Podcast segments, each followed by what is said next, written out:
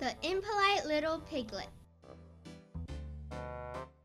One day, Mama Piglet told Little Piglet that we will have guests coming over today, but they do not look like us, so you shouldn't stare at them nor say anything foolish.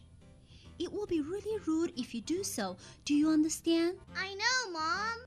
The little piglet answered.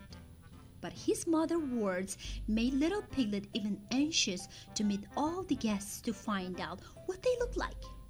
Little piglet waited for the guests by the door. Finally, the little piglet saw all the guests. Aunt Hippopotamus, Aunt Giraffe, Uncle Rhinoceros, and a Mama Goat were walking toward his house from far away.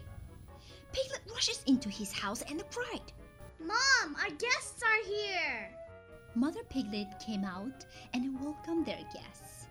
The little piglet were curious about Aunt Hippopotamus' mouth and finally can't stop himself by pointing to Aunt Hippo's ear, shouted. Your ears are so small and funny.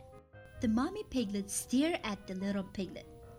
But the little piglet didn't pay attention and turned his head to Auntie Giraffe. The little piglet said to Auntie Giraffe, Your neck is so long and scary. And it laughed really loud. After that, he said to Uncle Rhinoceros, You better stop eating because your belly is way too big. Mother Piglet was so embarrassed and asked Little Piglet to enjoy himself at the garden right away.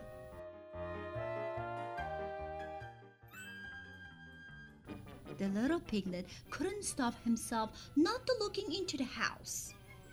He saw the mama goat open her mouth and then swallow the whole bread. The little piglet shouted. Wow, what a big mouth!